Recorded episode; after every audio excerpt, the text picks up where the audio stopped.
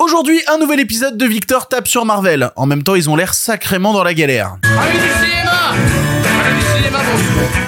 Bonjour à tous et toutes et surtout à ceux et celles qui ne sont pas d'accord aujourd'hui dans le pire podcast cinéma. Marvel dans une situation de crise jamais vue auparavant, c'est en tout cas ce que révèle un article de Variety récent entre séries nulles, films nuls et acteurs cancel, comment réussir enfin à relever le niveau? À côté de ça, c'est lundi, c'est le jour du micro d'Andrew qui part au festival Cinémania pour essayer de savoir, mais enfin, c'est quoi un bon film français? Dans la version audio, Jean Dujardin va devenir tout petit pour Yann Kounen et cette nouvelle manchante, et dans la version YouTube, un documentaire sur un manoir de l'horreur peut être un peu trop vrai au point que la justice s'en mêle. Il y aura aussi la question du public et simple comme Sylvain, ce petit film merveilleux en provenance du Québec qui débarque dans les salles françaises ce mercredi. Et voilà, c'est le pire podcast cinéma avec vous.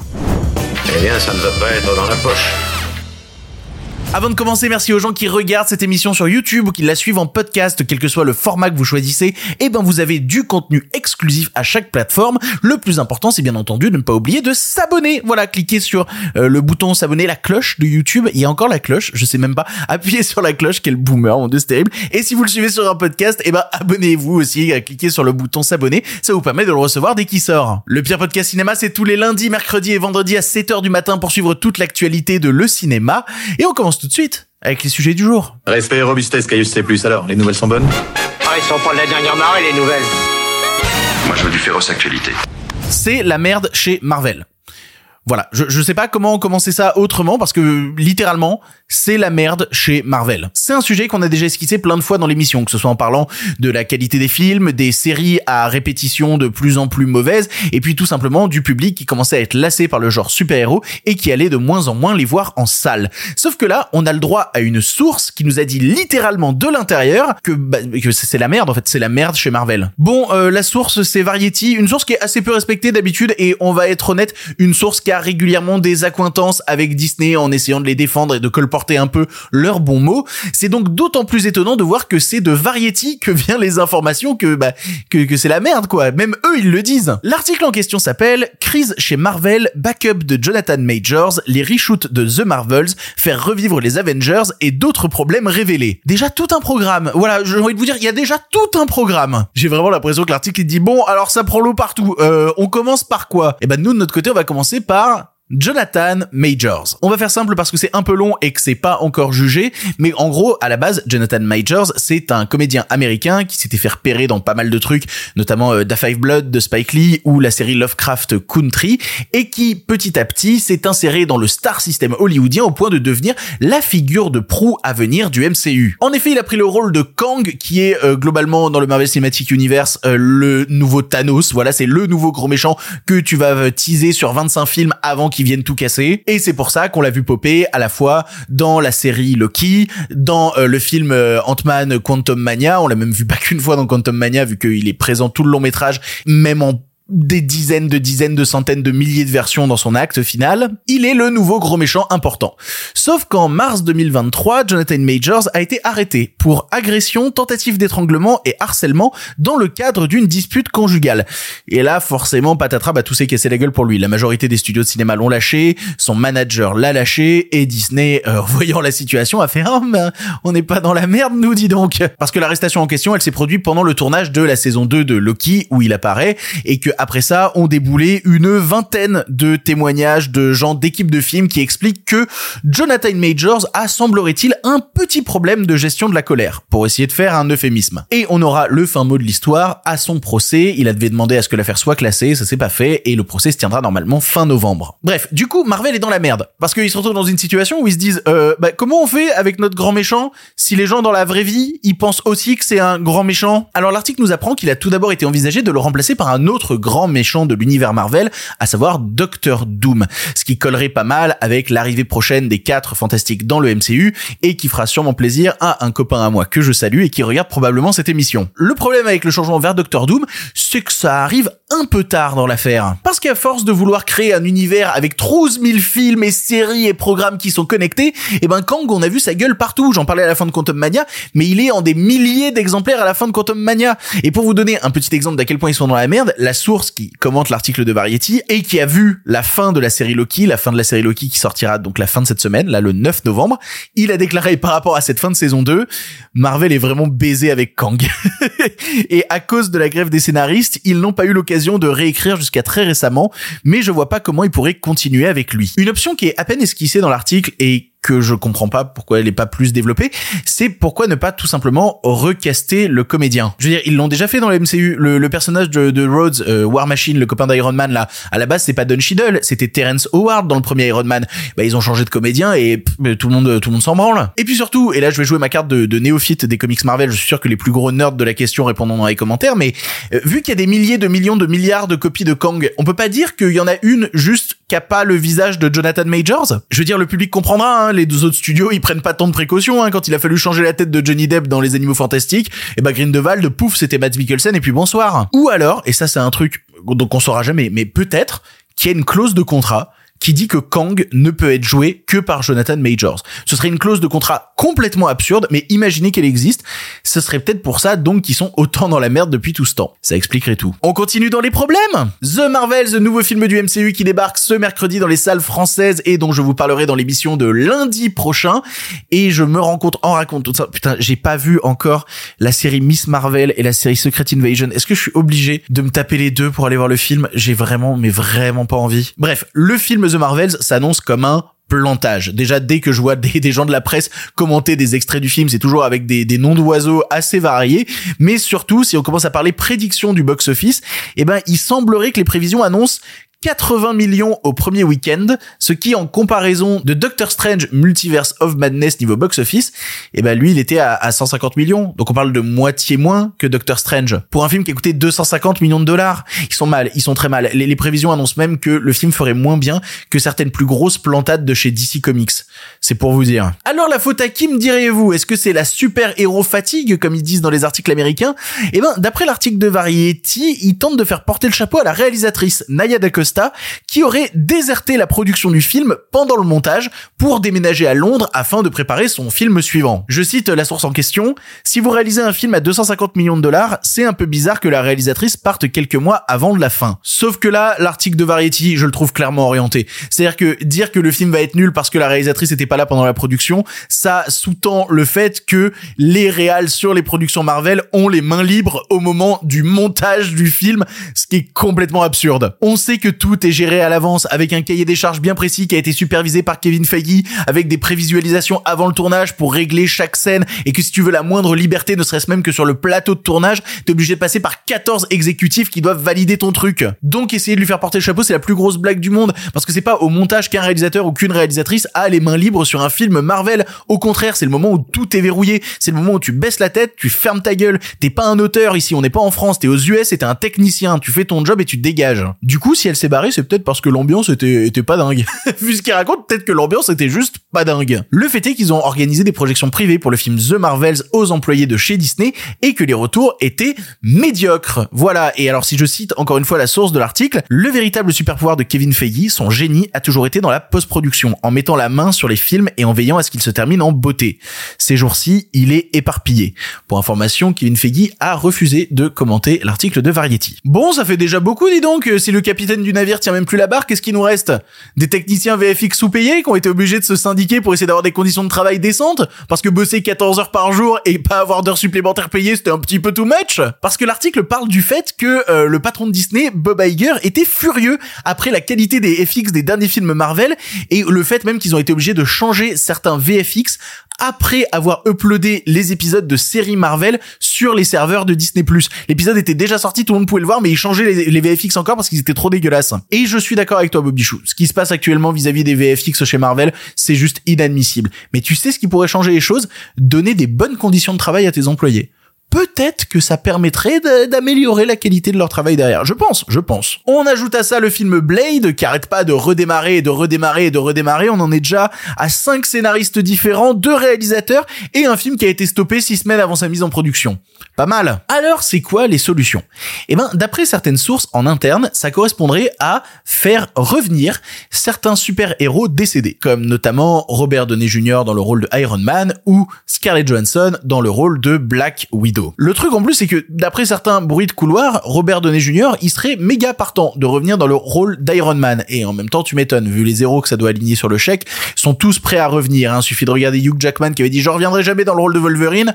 Bah, il est dans Deadpool 3. Voilà, super. Et là, je vais vous donner mon avis sur la question. On sort de l'article, hein. l'article est terminé. Je vais vous donner mon avis sur la question en trois points.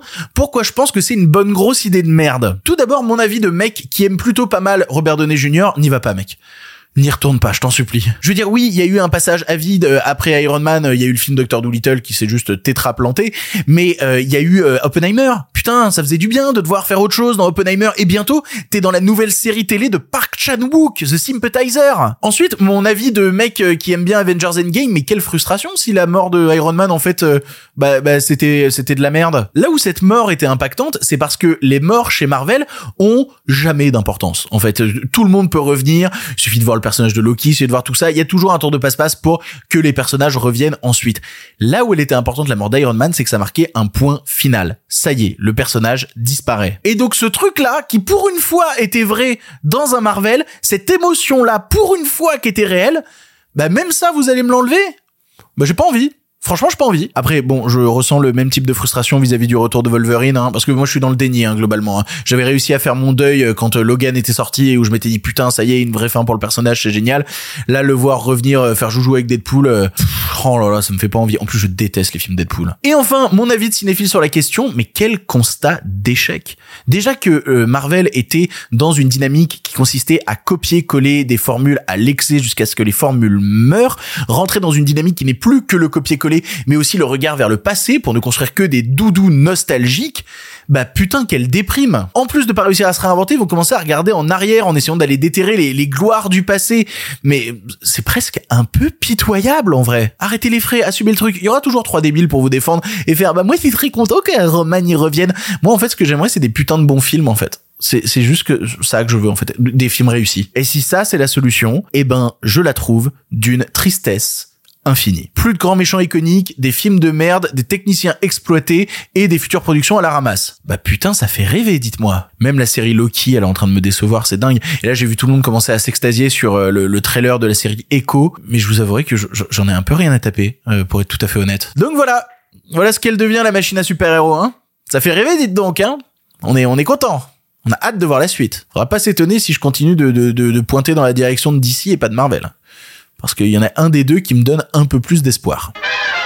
Allez, c'est lundi et comme chaque lundi, c'est l'heure du micro d'Andrew qui part à travers les rues interroger les gens pour en savoir un peu plus sur leur goût cinématographique. Et pour le coup, Andrew a vu l'émission de vendredi dernier, il a vu tous les commentaires de gens qui disent le cinéma français de toute manière c'est trop nul et il s'est dit hmm, voilà une mission pour moi. Et du coup, ça a donné ça. C'est une excellente question.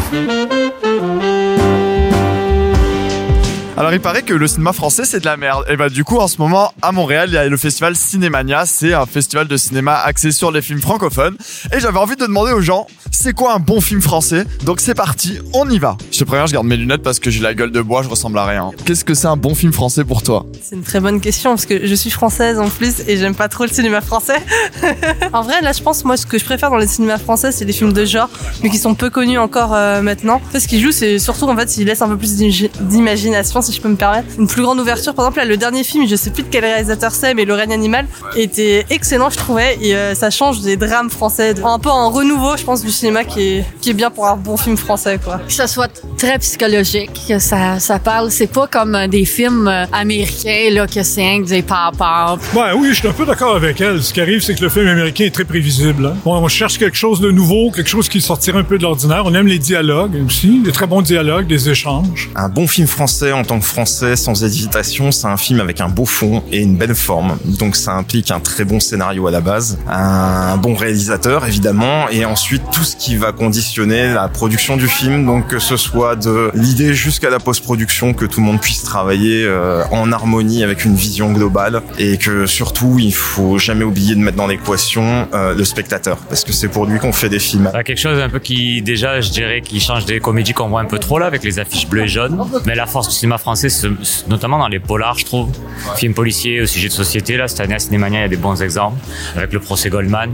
Des trucs un peu plus euh, solides je dirais comme ça là. Vous interviewez pourquoi On a une émission de cinéma, puis on pose des questions aux gens. Euh, la question du jour, c'est qu'est-ce qui fait un bon film français? Bah les Français. Je suis d'accord, les Français. ah Bah, faut développer un peu plus maintenant. Hein. Je sais pas, les Français ils sont honnêtes quand ils parlent en général, genre dans les films français en général, j'ai l'impression que c'est plus, euh, je sais pas comment on dit, mais genre relatable que dans des films genre américains et tout ça. Moi, je dirais que le, le cinéma français est capable du meilleur comme du pire. Quand c'est vraiment bon, c'est vraiment bon. Quand c'est vraiment mauvais, c'est vraiment mauvais. Je pense que c'est les films français qui dépeignent le mieux la France actuelle qui sont les plus intéressants. C'est intimidant le micro quand même.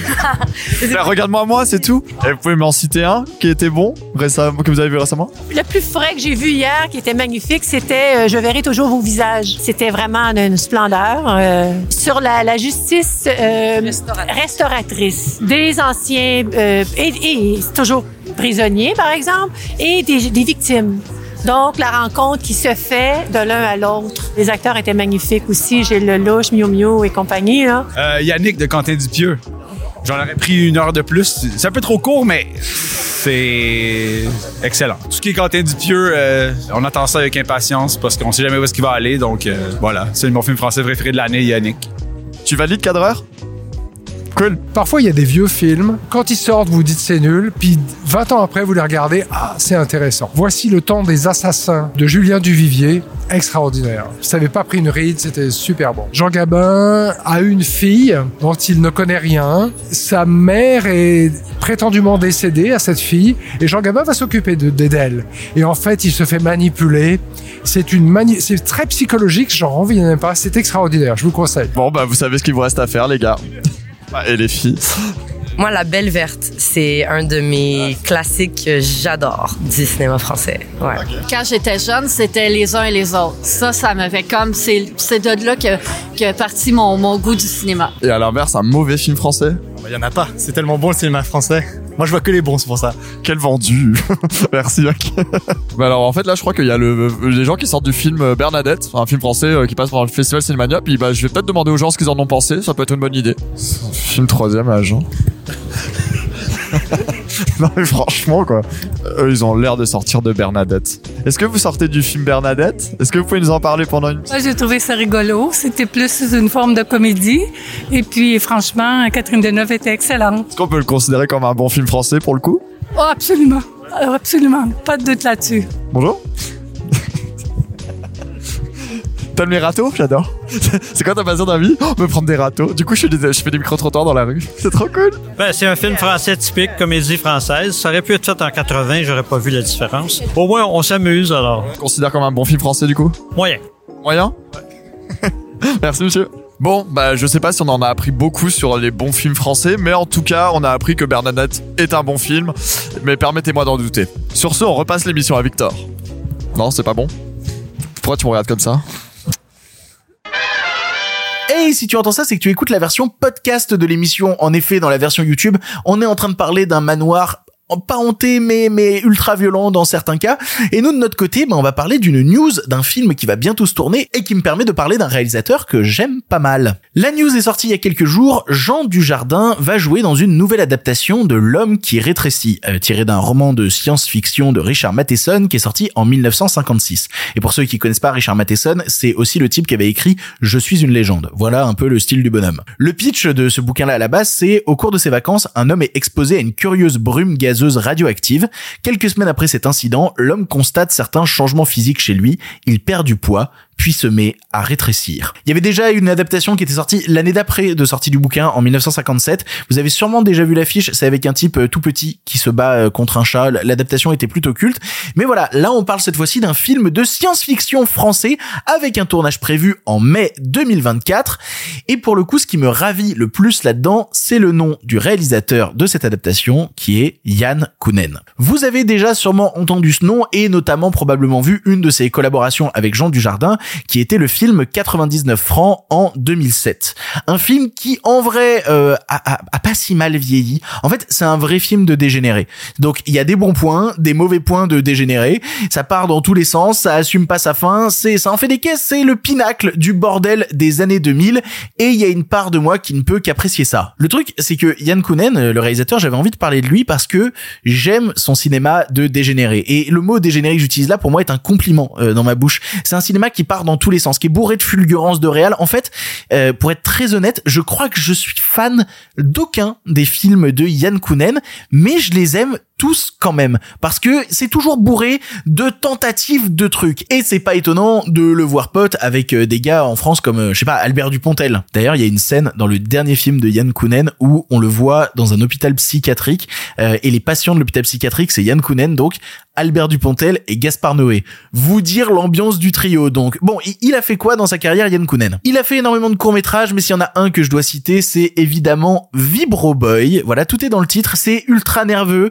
c'est le super-héros de l'ultra-violence maniaque sexuelle, tout ça à cause d'une statue aztèque. C'est frappé. Ça, ça dure 28 minutes Vibro Boy. Regardez ça, c'est aussi absurde que génial et c'est sûrement disponible quelque part sur YouTube. Le premier vrai long métrage de Yann Kounen, c'est Doberman, qui, comme je le disais, est un film dont je suis pas fan parce que encore un coup de dégénéré provocateur. Je veux dire, il y a une scène où t'as Romain Duris qui se torche avec une page des cahiers du cinéma. Il y a Vincent Cassel qui casse des bouches. Il y a Checky Cario qui en fait des caisses en méchant flic. En, fait, voilà, le problème du cinéma d'Yann Kounen et notamment de Doberman, c'est que c'est un film qui veut trop en faire. Donc ça donne des scènes mémorables comme euh, la course poursuite avec la grenade dans le casque de moto, qui sont des scènes qui, qui moi m'ont marqué plus jeune, et aussi des trucs parfois un peu plus aléatoires comme le dernier acte du film. Après Doberman, il a réalisé Blueberry, l'expérience secrète, alors euh, qui se voulait être une adaptation de bande dessinée, mais surtout un, un, un beau prétexte pour parler de drogue chamanique et d'autres substances hallucinogènes. Euh, L'AIOSK, voilà, avec son euh, Vincent Cassel, euh, cowboy euh, complètement défoncé. Et d'ailleurs, ça c'est une thématique récurrente dans le cinéma de Yann Kounen et dans ses passions. Et si on veut parler de ces drogues-là, notamment de ces drogues hallucinogènes, il a fait un super court métrage en réalité virtuelle qui s'appelle IOSK Cosmic Journey. C'est à voir si vous avez un casque de réalité virtuelle. C'est une expérience. C'est vraiment le mot que j'utiliserais. Après donc, il a réalisé 99 francs et ensuite il a réalisé Coco Chanel et Igor Stravinsky, qui est un film plus calme et plus tendre avec euh, Anna Mouglalis et Mads Mikkelsen. Et juste en disant ça, en fait, tu, tu cites la carrière du gars, déjà ça part dans tous les sens. Des romans noirs français hardcore, des publicitaires défoncés, de la drogue chamanique, et maintenant Mads Mikkelsen qui joue Stravinsky.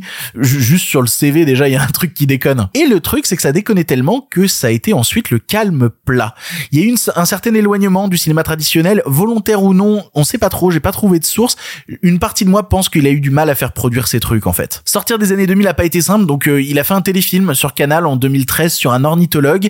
Il a fait un documentaire sur la vape en 2016 qui s'appelle Vape Wave. Oui, parce que c'est aussi une grosse caractéristique de, de Yann Kounen. C'est un mec qui défend la vape à mort, qui est anti-cigarette et qui conseille la vape tout le temps. Il avait notamment fait une série où tout le monde vape, une mini-série sur une plateforme qui est aujourd'hui complètement abandonnée. Et son vrai retour, ça a été en 2020 avec la comédie française Mon Cousin, avec Vincent Lindon et François Damiens, qui comparé à sa filmo quand même est beaucoup plus sage, mais se permet quelques fulgurances. Euh, je parlais de la scène de l'hôpital psychiatrique tout à l'heure, mais il y a aussi une scène de crash d'avion. Tu sens que Yann Kounen a encore de la ressource. Et je vous avouerai que j'étais un peu frustré et heureux à la fois de voir mon cousin parce que en même temps je me disais putain quel plaisir de retrouver Yann Kounen et en même temps je me disais ben il est obligé peut-être de faire cette comédie plus classique pour remettre un pied dans le cinéma français. Et quand tu connais le potentiel frappé du bonhomme, voilà encore une fois je parle de cinéma dégénéré mais je le pense vraiment, bah, bah c'est un peu triste. Et là voir cette annonce qui annonce Jean Dujardin qui rejoue avec Yann Kounen dans un truc de SF français, quel bonheur. Ça permet de donner un peu d'actualité à Jean Dujardin qui actuellement euh, est dans la série euh, Alphonse sur Prime Video, une série euh, dont on n'a pas le droit de parler en bien et c'est dommage parce qu'elle l'est. Allez, histoire de conclure un peu ce sujet, dernier petit conseil sur le bonhomme Yann Kounen, un truc dont on parle rarement quand on parle de lui, il a fait un court-métrage en 2011, je crois, qui s'appelle Ultimate Fucking. C'est un court-métrage qui était dans le film Les Infidèles de Jean Dujardin et Gilles Lelouch, que vous avez peut-être vu, mais en fait c'est un segment qui a été coupé au moment de la sortie salle parce qu'il était too much et qui a été remis dans la version DVD. Si vous cherchez la version extended des Infidèles, vous devriez voir le court-métrage de Yann Kounen Ultimate Fucking.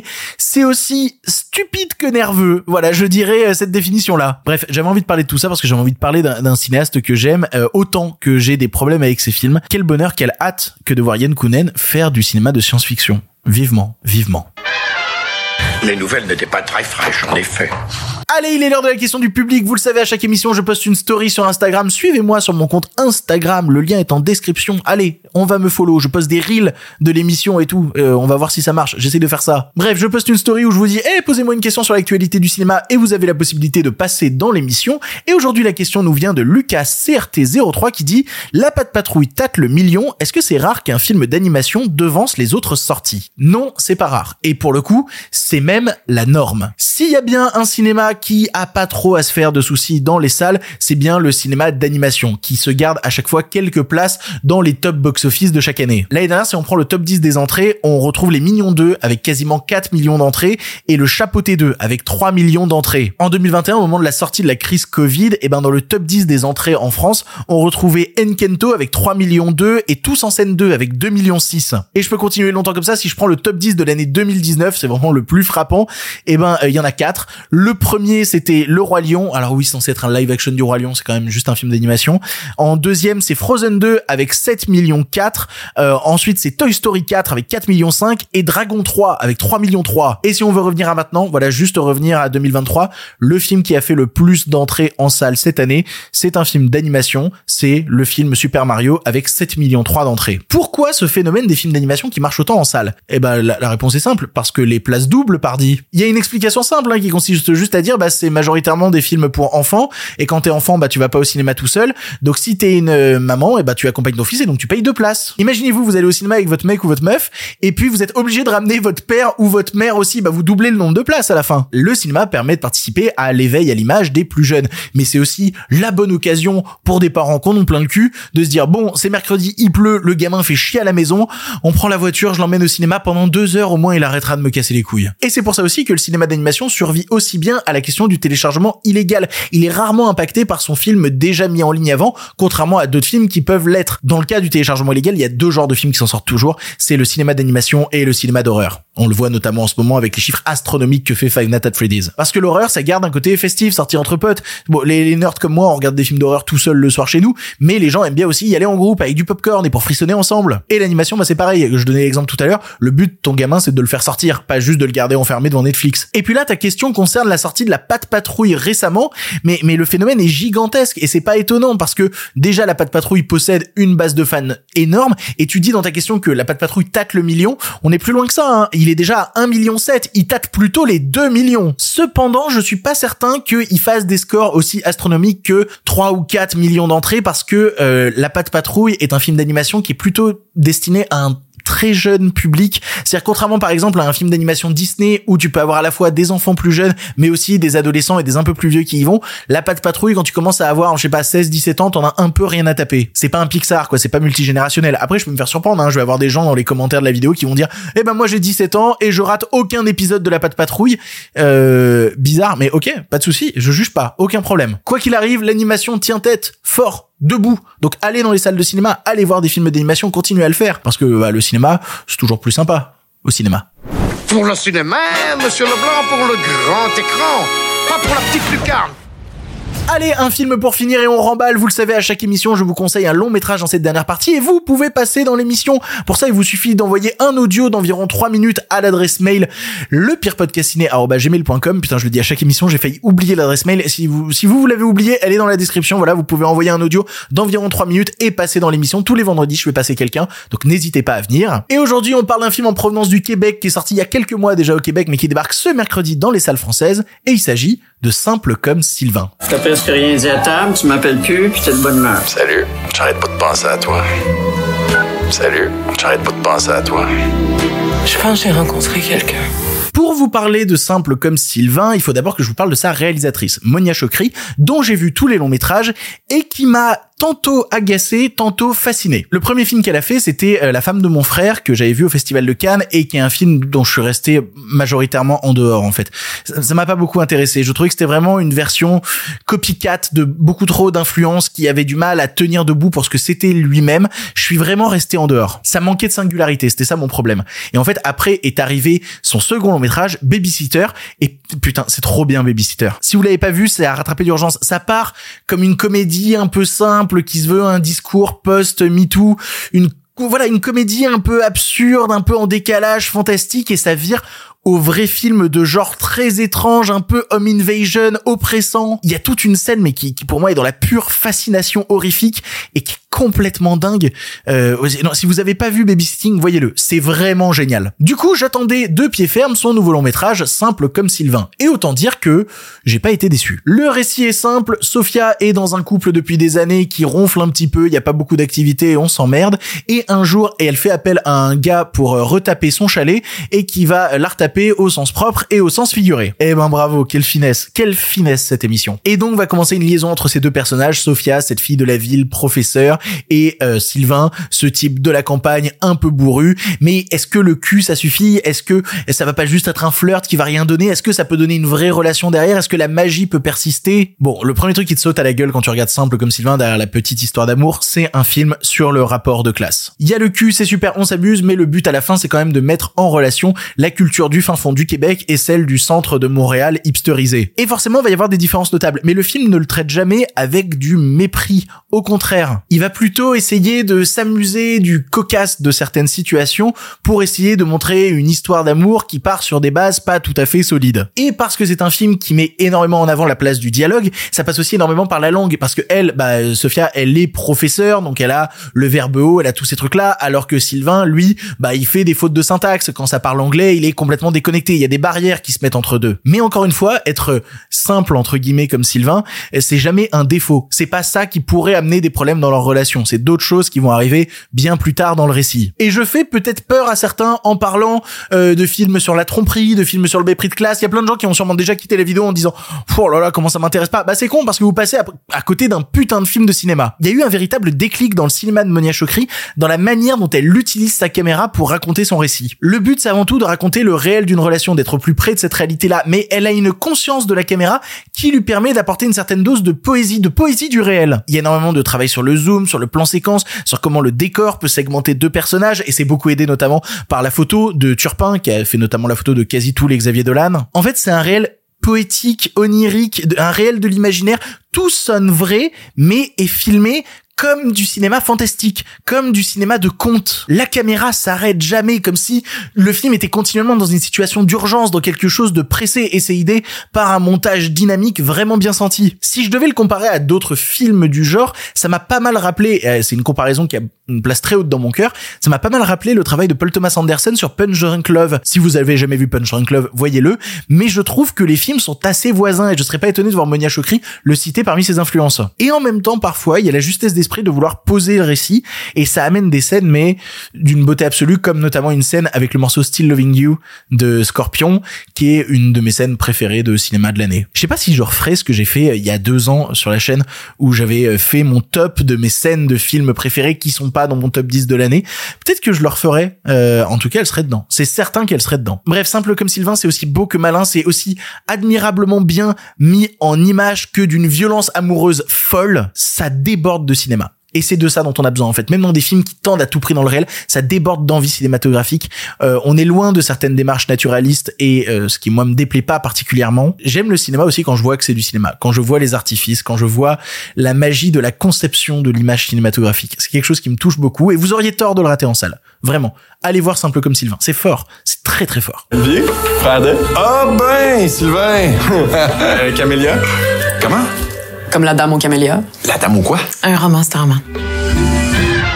C'est ainsi que se termine cette émission du pire podcast cinéma. Merci de l'avoir suivi jusque là. Je vous avoue que sur cette émission, j'ai un peu galéré à la préparer parce que l'actualité est un peu maigre. En fait, tout le monde est suspendu à l'actualité de la grève. Ça bouge pas pour l'instant et du coup, bah, ça bouge tout simplement pas juste dans l'actualité du ciné. On va sûrement avoir des nouvelles cette semaine. Je l'espère parce qu'ils arrêtent pas de nous dire c'est la meilleure offre qui arrive et tout. Donc peut-être qu'on va enfin avoir des nouvelles de la grève.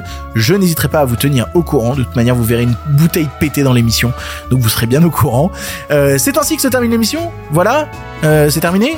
Mais si vous en voulez encore, quoi, c'était compliqué. Putain, c'était compliqué. C'est terminé. Si vous en voulez encore. Non mais oui, bien sûr, mais c'est fini cette histoire là.